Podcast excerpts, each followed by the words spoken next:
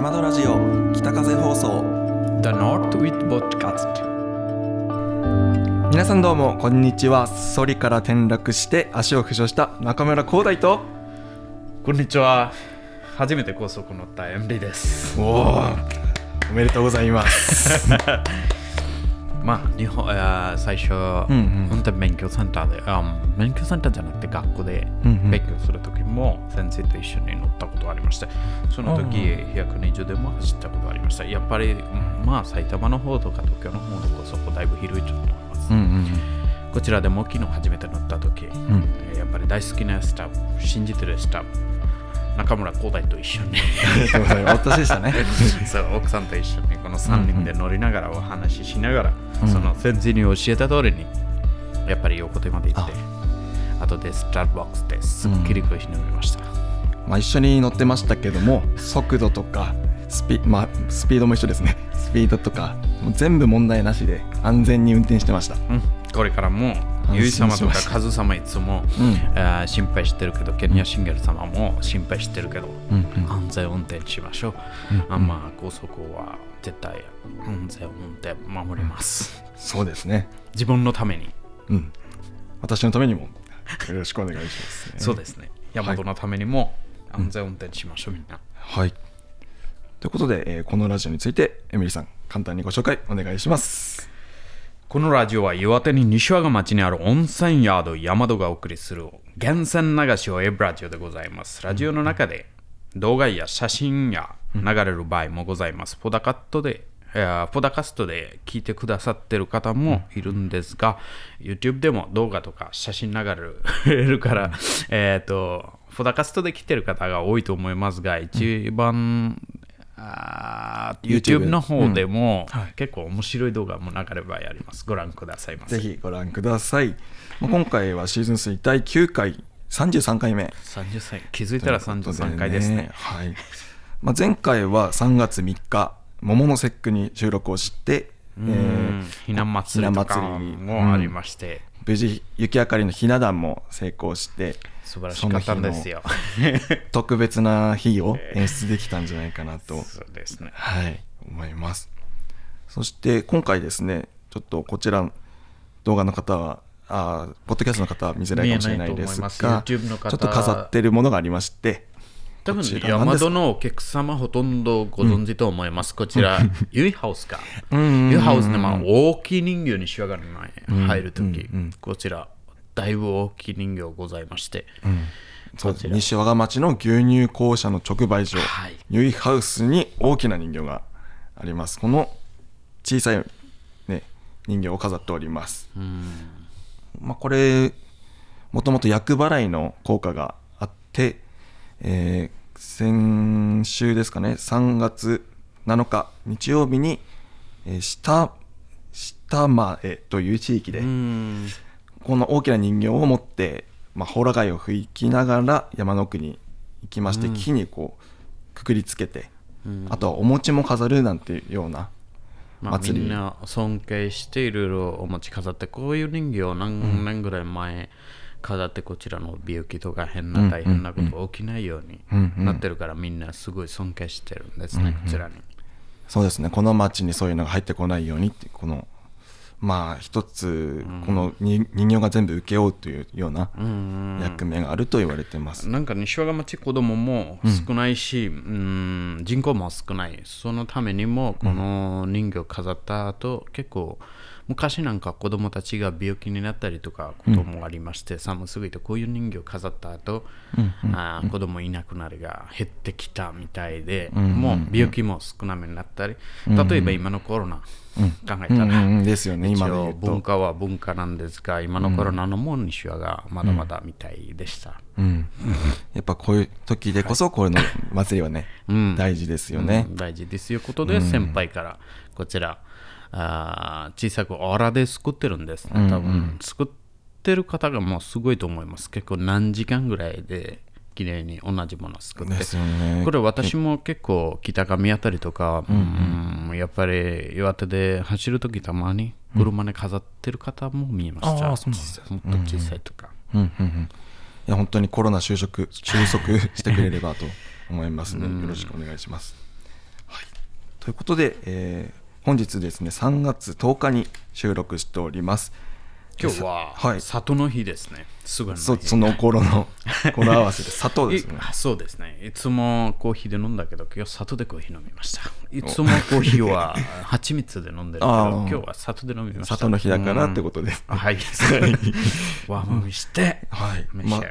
砂糖の砂糖の日だったりとかあとミントの日ミントまあ別の、ミントうん語呂合わせはいだったりとか、あとは日本の地名水戸の日とか水戸の日。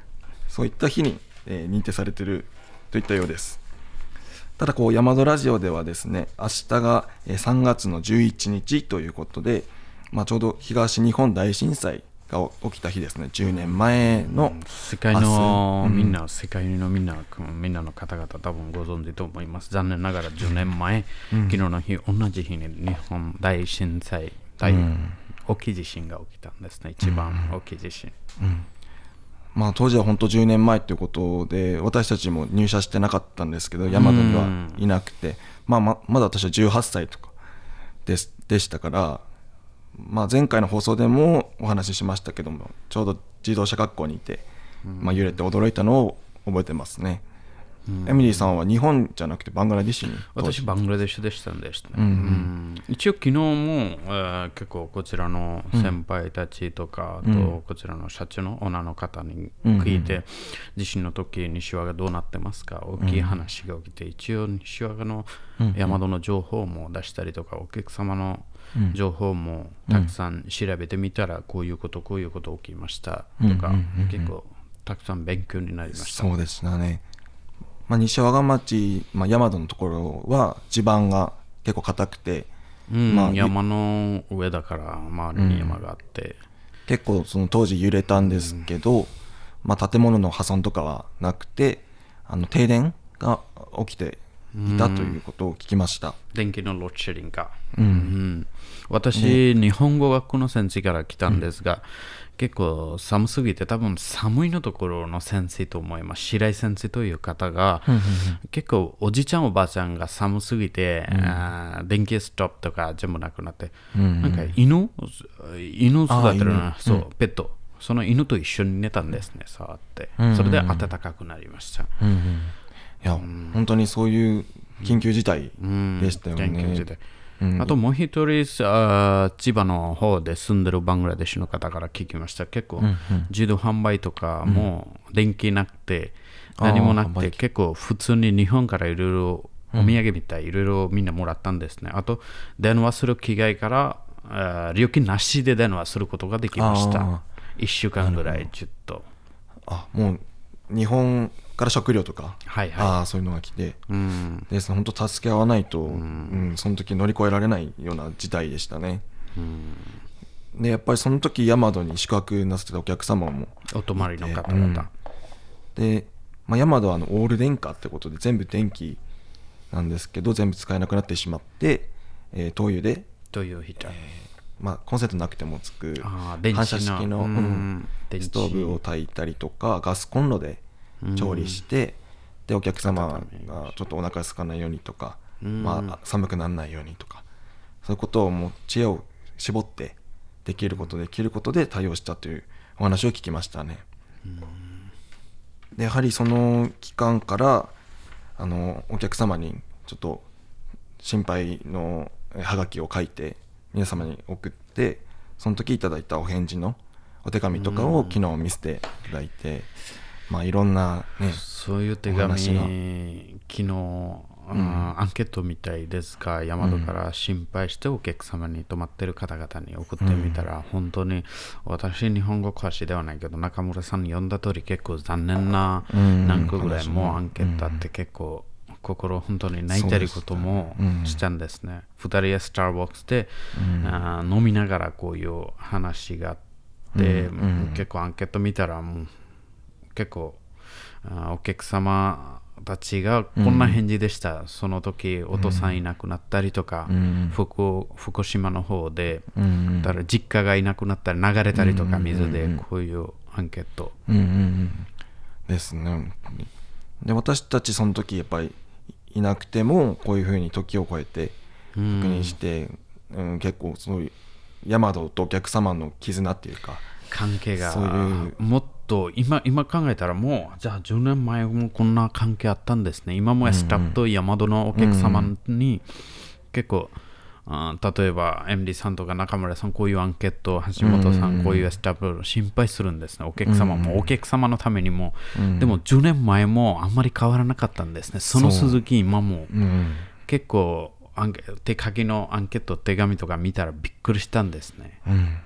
本当そうですよね。今のお客様だと想像つきますけど、このお便りを見ても、まあ、昔も同じだったんだっていう想像がついてやっぱりこれこれから入る新人にも受け継いで山田はずっと、うん、お客さんのことを思って、うん。行動してきたんだよっていうのを受け継いで私たちもより強い気持ちでやっていきたいなと、うん、そうですよね。もし同じようなことあった時に、うん、その時のうん対応とか生かしながら、やっぱコンセントなくても温めれるような準備をしたりとかそういうのは本当大切だと思いましたね。もちろん。うん、いや本当にこういった貴重な資料はあの山の宝ですね。これからも受け継いでいきましょう、うん、ありがとうございます、その10年前何人ぐらい人いなくなったんですか日本で？うんうん、いや結構昨日調べて2万2万5千5000とか、うん。私結構昨日寝ながらちょっとあ地震の歴史調べたら、あ1792年？にも大地震が起きて、うん多分300年や200年前結構大変でした、2万6千人ぐらいというのがなったんですね、でも私あたりでこういう大きい地震起きたことない。一回インドネシアで2004年で大大きい地震があって、インドネシアで22万ぐらい人いなくなったんですね。そちらあたりで。だいぶ津波で。インドネシア、タイ、バングラデシュ、インドあたり。うんうんうんうんやっぱり日本だったりとかまあアジアもそういった時の備えっていうのは本当大事だしやっぱ忘れないでね、毎年毎年振り返るってことが大事ですよね。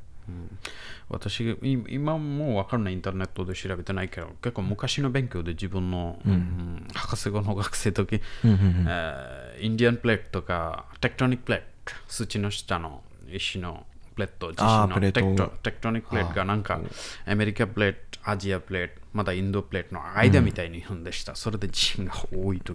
ああ勉強。でしたね。地震大国って言われて、うんうん。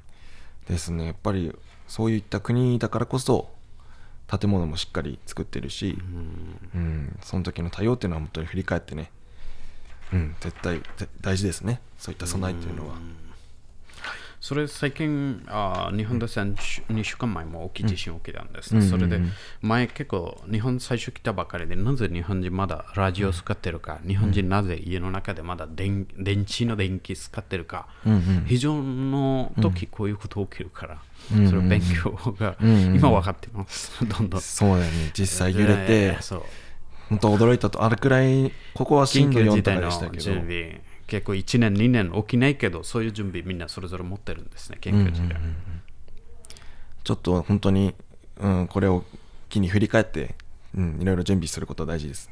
うん。ということで、えーそうですね、えーまあ、最近天気とかも、うん、天気もだいぶ晴れてきました。うん。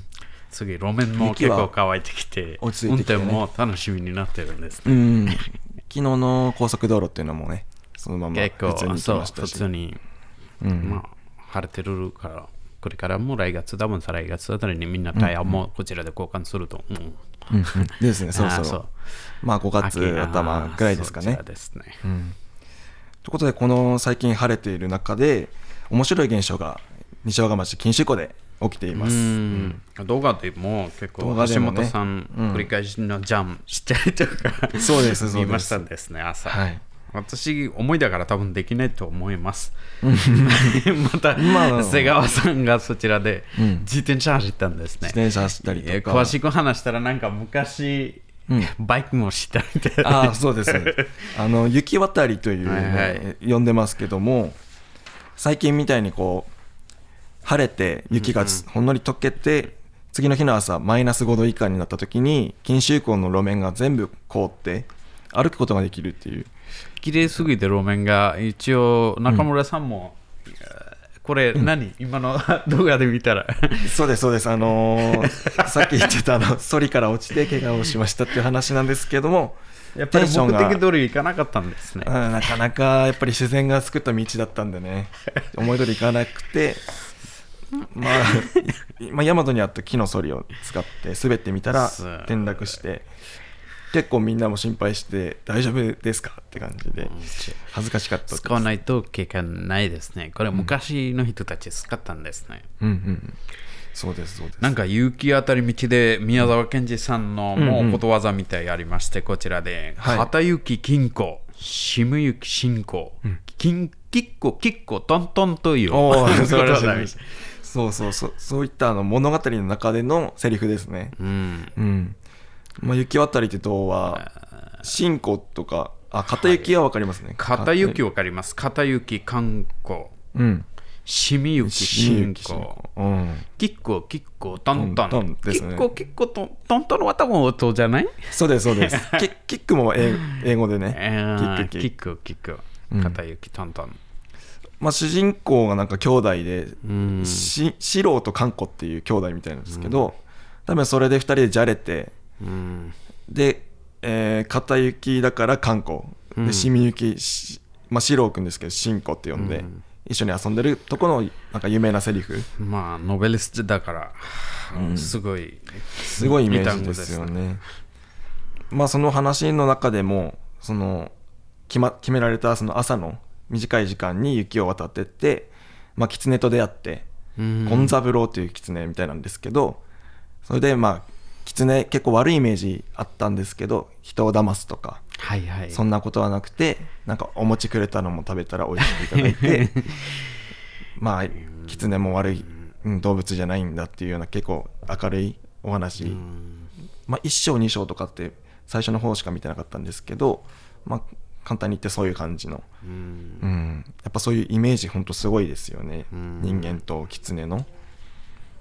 でこれは結構その西和賀町とかでなければ夢の話かなって 思うんですけど本当にねその物語の通り錦秋湖が凍って歩くことができるそうですね。これを覚えていけば、そういうイメージできるんですよ。うんうん。そちらで。もしかしたら本当にあれってね狐に会ってとかあるかもしれないし、グループで、グループで何人くらい行けたら、多分キツネあまり見当たらないと思います。静かに、うん。そんな雰囲気で夢見て出たら出ると思う。二人ぐらいでね前子供で行ったらね。前も結構橋本さん動画撮ってるけど、うん。雪の中で真っ白いフォックス、えっ、と、うんうん。キツネか、フォックスうん。キツネ。まあ実際その狐の足跡もあったり、うん。私が雪渡りした時は天の足跡まあ、が、天私も見ました。うん。あってあとはまあ、うん、大和の中でも狐の足跡があるみたいですね、あの羊草のお部屋とか石化のお部屋とか新緑の前とかに橋本がこう発見したという話で、結構来てるんですね知らないうちに。そうですね。うんうんうんまあその歩いてる時に、まあ、春はここどんな木があるんだろうとかこう見比べることできればもっと面白かったり面白いのかなとか、うんよくそちらで参加してる人分かりますと思います。んうん。何があった、何があった。ね。うん。下湖全部真っ白になってるから、下は湖か何がになってるか分かんないでしょ、今。うん金色やったり、うん。そちらでバイクしたら 面白いですね。下は水だから、一応下の水はちょっと暖かいだから。うん。うん。うん。ですね。本当にギリギリで私は渡ったんですけど、うん、本当3月10日か今日。までがギリギリ渡れたかなと、これからちょっと厳しいですけど、うん。来年もっとちょっと早い段階から目をつけてお客様にもご案内していきたいなと。私もバイクしたいな、そちらで原付き、原付きだから、小さい。原付もゲットしてましたよね。OK ですね。OK だからね。普通免許で。ありがとうございます。ということで、えー雪渡りの紹介でした。ではここで一旦、えーブレイクタイムに、はい、じゃあ今日は里でコーヒー飲みましょう。あ砂糖の日ですからね。はい。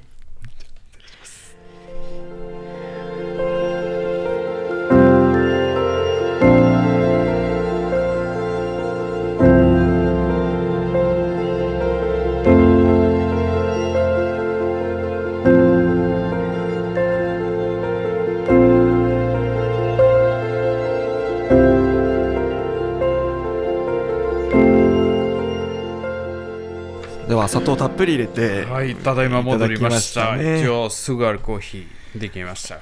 ありがとうございますたっぷり入れました、今日。たまにね砂糖もメインだからね。そんな日もあっていいでしょう はいありがとうございまあますり変わらなかった。いつも蜂蜜で飲んでるから、一応甘いは甘いだから。甘いはねそう、はっきり砂糖と蜂蜜の比べるが難しい。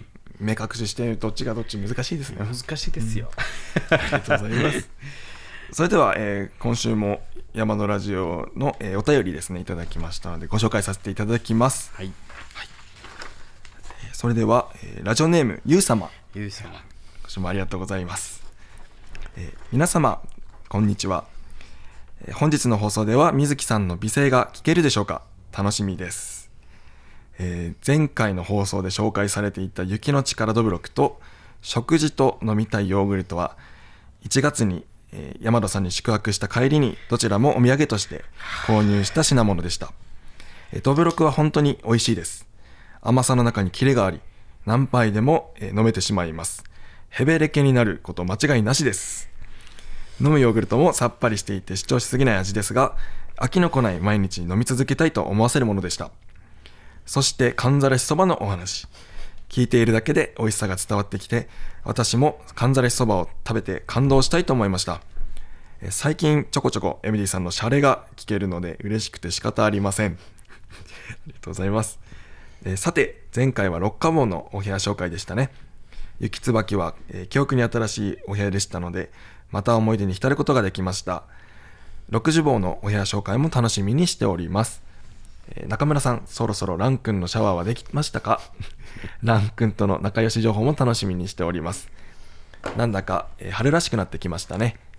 春眠暁を覚えず、居眠り運転に気をつけましょう。はいありがとうございます。やっぱり、ゆい様は弟子たちの前、ヨーグルト飲んじゃったんですね。あ、もうその時 紹介する前にまして。うん発売でもう買っていただきましたので、あと雪の力のどぼろこもすごいね。まあ、後からね、私たち飲んでる感想を聞いたっていう、うんえー流れでしたけど、素晴らしい。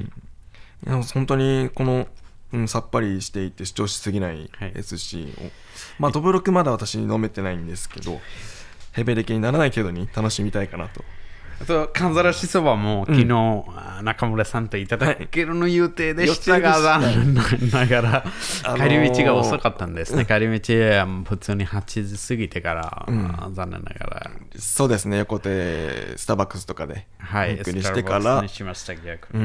ん。かんざらしそば、やっぱり夜は昨ね日結構楽しかったんですね。早木さんとあー中村さんと一緒に行こうかなと思って、でやっぱりいろいろあって、あと少しカレーもいただけちゃったんです。カレー結構ねあの東さんのカレーいただきましてねエミリーさんの奥様ね。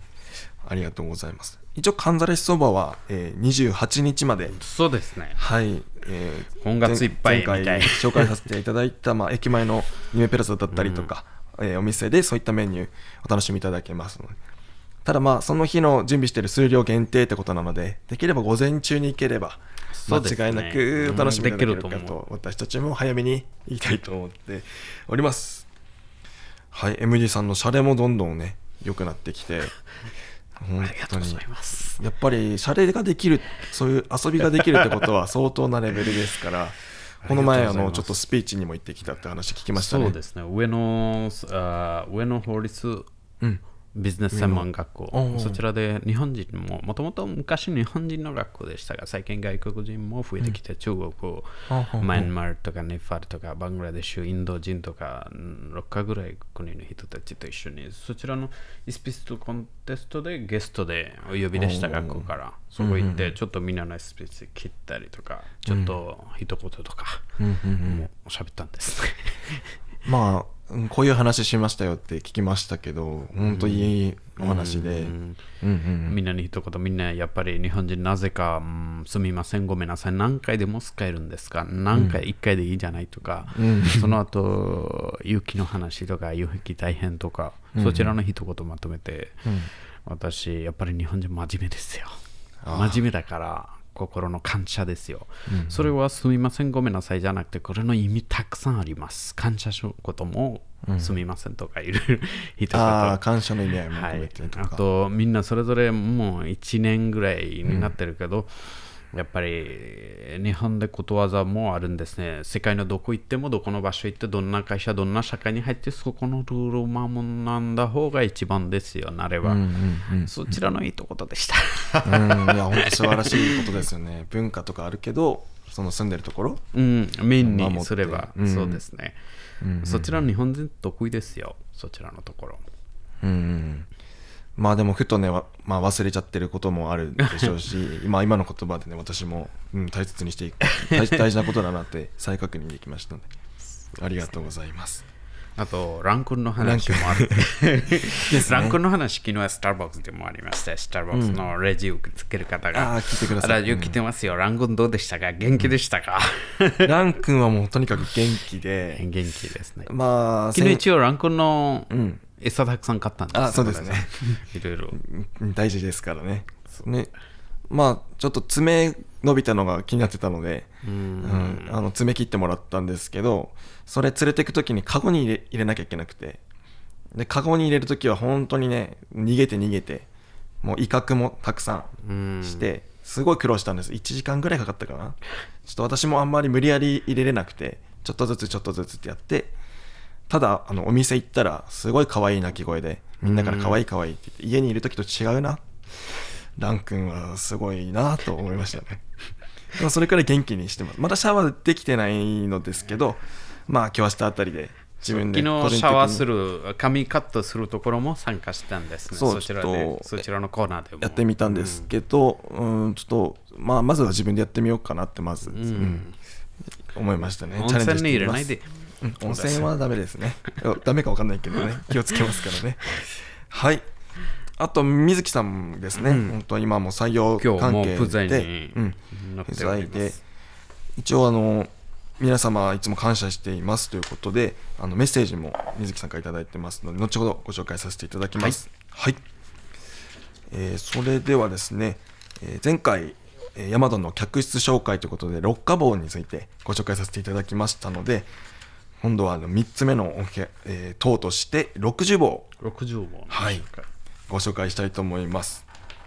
まあ前回多分紹介した部屋の中で多分、うん。こう第三が少しご利用金も、あー伝えたあそうでと思うそうでしたそちら多分時期にとって例えばもみじとかすごい忙しい時とか、冬あとゴールデンウィークとか上がる下がる場合もありますね。ちょっと先週の訂正がありまして、まあ、基本料金をあの放送したんですけれども、うん今、エミリーさん言った通り、やっぱその時期によって、時期によってちょっと価格が変動することがあるっていうのをちょっと、えー説明不足でしたので、あのこちらで訂正させていただきます。失礼しました。はい。で、今回60棒と60っていう木という字が入っている塔ですね。まあ、そその通りで、えー4つの部屋すべて木の名前。で、西和賀町の、えー樹木の名前。うん、木の名前。こわちら4つ。ブナこの部屋の名前はブナでブナ。すほうほうほう次は？次は、水木水木。水木という木ここですかね。水木。そうですねその次は？黒文字黒文字ですね。結構食べますね。なぜか黒文字という、おえー、大和のウェルカムドリンクで黒文字という木の板が、あー多分特別にこちらで出してると思います。他のところでも売ってないですよ。うんねあまりないんこちらねじゃないかな森の方、山の方から取ってるから、こちらに出して作ってるお茶、お客様にお味見させるだけ。うんうんうん。いっぱいは取らないから、こちらで特別に、なんか昔の方たち、こちらではそういう木に出して作って、お茶飲んだり、体温めしたり、肌毛もきれいになるはず。そうですね。まあ黒文字茶というのを、えーお出ししてますね。ウェルカムで。そちらの名前の、木の名前の木の部屋名前が黒文字。3つ目でしたね。はいそしそのて、後は、多分橋本さんも大好きですね。す値段的にかは分かりませんですが、カツラでした。えー橋本が一番好きなカツラということでカ、ツラでした。まあ、一番グレードの高いお部屋ということもありますよね。結構、川が一番近くて、あ中のお風呂も少し大きいし、まああ見たら多分分かります。あ本当に。まあ、お部屋からの、まあ、岩からこう出てる山桜とかも綺麗に春見えますし、まあ、あとはあの野天風呂一寸っていう予約の川沿いのお風呂にも近いですし。近い。私そのデッキから何回ぐらいもイワナ魚も見えたんです、あ見ました、うん。イワナ魚やっぱり見当たらないですね。石と同じ色だから、ん。動いたら見えるんです動動かないと見えなかなかずーっとねゆっくり見てない。ずーっと水に気になったら。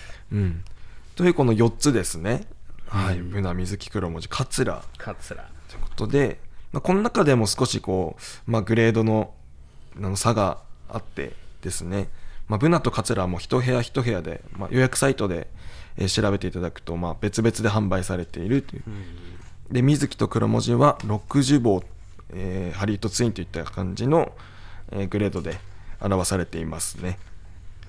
まあこちら基本料金をお伝えしますけどその時期によってね変動しますが、えー水木黒文字は2名様で、えーお一人様税抜きで3万7000円です。でその次がブナです。2名様で税抜き4万円。お一人様で桂はお一人様2名様の時にえー4万5000円といった形ですね、はい。でブナというお部屋が、まあ、本来であれば木偏にないという字を書いて、えーブナと読むんですけれども、うん、この漢字の由来といっても昔の言われで水分が結構多くて腐りやすい木で、えーまあ、乾燥させれば何かにつ使えれるんですけれども、まあ、漢字では何も役に立たないようなデクノボーといった意味がをちょっとそういう意味合いもある、うん。西若町の木もブナだから、うん。結構ブナの木が多いかな、西若そうですね、そうです。ブナリン多くて、まあ、大和ではそういった意味ではなく、西和賀町の木ということで、うんまあ、経経緯も持ってですね、木偏に、これ難しいんですけど、あの、包み構えっていうね、に、中に米と書いて、うーんうん木偏にそその字で、えーブナと呼びます。これ、もう難しいんですけど、聞く、えーすくうとか丸く包み込むというイメージがある包み側に米ですね。そうですね中で米うん中に米、うん、なんですよ。うん。そして、まあ、水木黒文字も西和賀町で見られたりとか、うん。黒文字なんて本当にさっき言ったようにね、ウェルカムドリンクでお出ししてます。うん。で桂というあの木もそのブナ林の奥にすごい大きな桂の木が、まあ、西和賀を象徴するような、山桜が、あのーブナ林の奥のまたまた別のはい森ですね、はいはい、うん、でこういうお部屋の名前というのが西和賀町の、まあ、写真家でもあり、えーネイチャーガイドで私たち自然観察会で自然を、えー教えてくださっている瀬川瀬川さん。えー剛さん。さっきあのオートバイでちょっと 行き渡りしたこともあるといったような本当プロフェッショナルな方がつけてくださりました。なのでまあそのブナの奥の桂っていうようなイメージで桂が一番、えーグレードの高いお部屋になったのではと私たちなりに、うん、思っていました。ちょっとここら辺ももう少し、えー社長だったり専務にね詳しく聞いてまた ご紹介できるもうちょっと間違いがあればと思います。はい。といった形で今回60号のご紹介させていただきました。それで山戸全体の全体を初回紹介でき部屋部屋だけ部屋だけの初回終了、うん。でした。ね、うん。ぜひあのご予約の際の参考にしていただければと思います。それでは、えー次のお便りご紹介したいと思います。すげえカズ様ですね。カズ様。はい、えーラジオネームカズ様、えー皆さんこんにちは。今週は坂本さん復帰したでしょうか？いやありがとうございます。坂本喜んでると思います。はい。えー3月になり暖かい日が続き春らしい日が多くなってきました、えーたくさん積もった雪もなくなりました。西和賀はまだ雪は残ってますよね。もちろんあります。ね。そして前回の放送で六花坊の客室紹介楽しく拝見しました。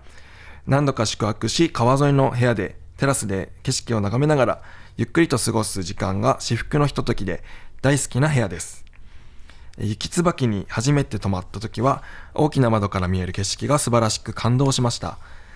まかない365日と客室紹介今週の放送も楽しみにしております。まかないは全てが美味しそうでどれが1位になるか自分なりに予想しながら楽しく拝見しています。これからもお体に気をつけて頑張ってください。ありがとうございます。ですね。本当うん、お部屋一つ一つでそのお客様の物語があって、それを思い出していただけるっていうのを本当この紹介してよかったなと思います。雪はまだまだねありますね。そう雪西和賀で雪、まあ、これから一応山戸の前も結構西和賀町の、えー現場か現場の方たち結構下げてるんですね。雪降らないけど、うんうんうん。周りの塊まだ残ってるんですねそれ、うん、これ多分残ると冷たい風がになるんですね。風が涼しくなるんですね。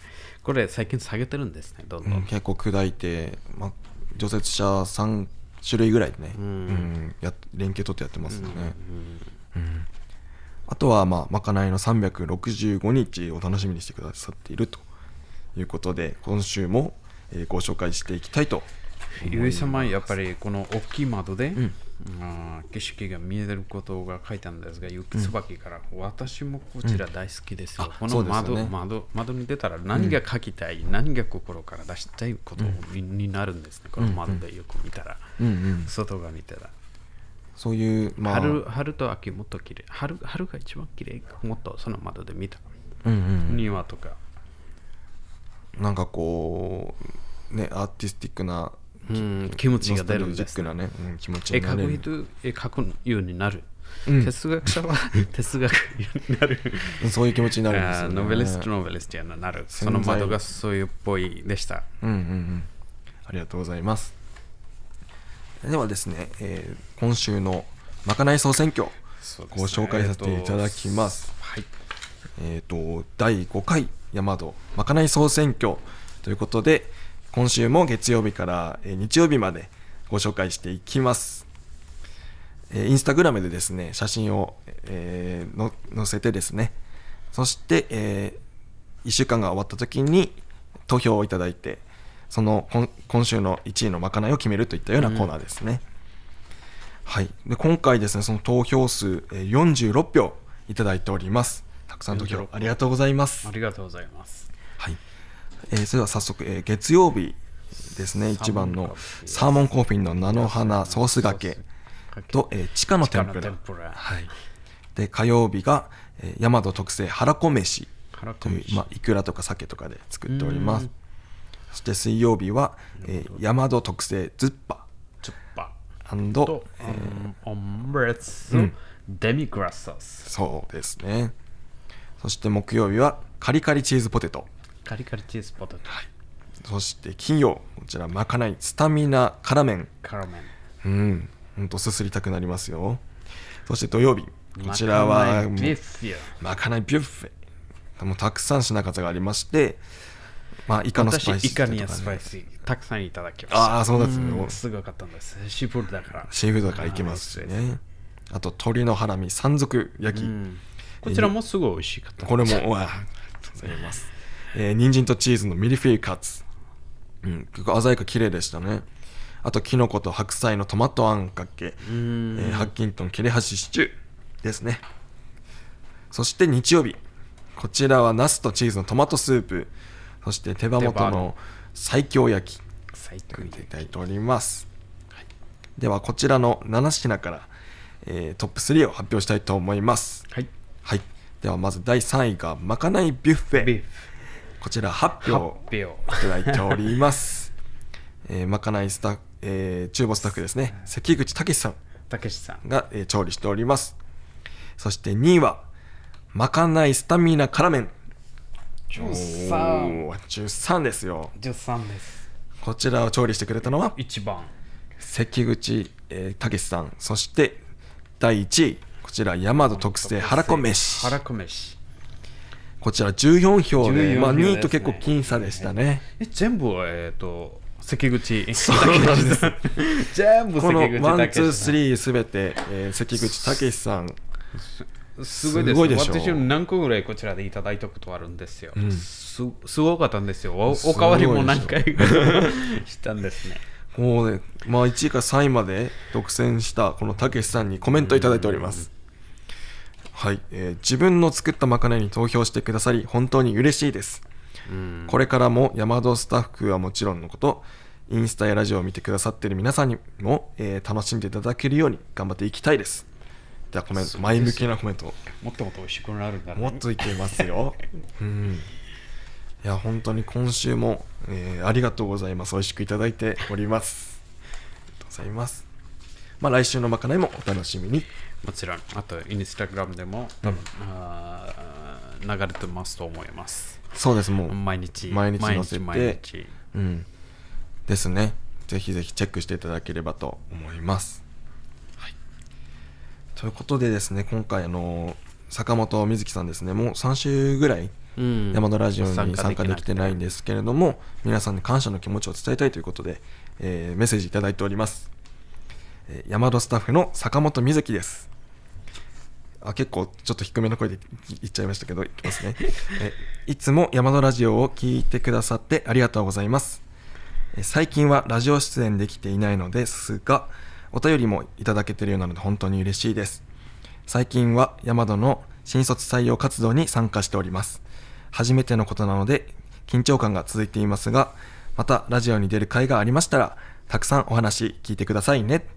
うといっんたメッセージですかね。そうですね。残念ながら最近あーそちらも、あー就職活動とかで、うん。えー早木西西早木さんと一緒に、うん。二人すごい頑張ってるんですね。あっちこっち、そう盛岡岩手大学あっち秋田、うん。こちらのところで一応穴のすれてそちらですごい二人忙しいみたいでした、やっぱり自分たちも頑張ってることも紹介して、うん。まあ、同じような志を持ってくれる方と一緒に働きたいということで、毎日やっぱりいろいろ考えてどういうふうに紹介したらいいかとか、うん、私たち以上にねやっぱりいろいろ考えてるんじゃないかと思って本当尊敬してますね。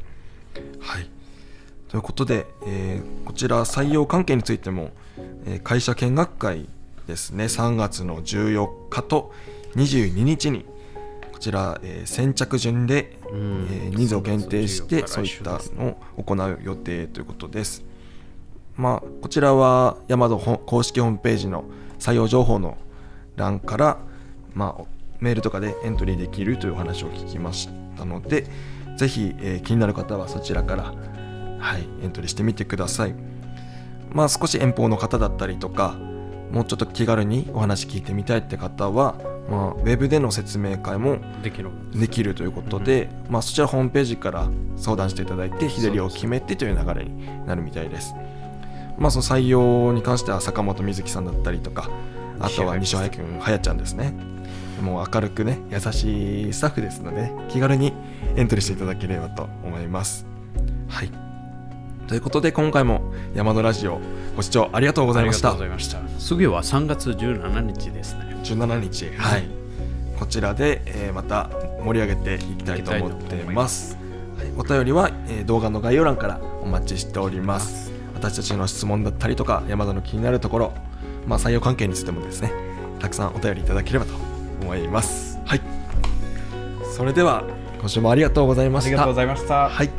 えー私、山田スタッフ中村光大と、アンディです。いや、来週もよろしくお願いし。ます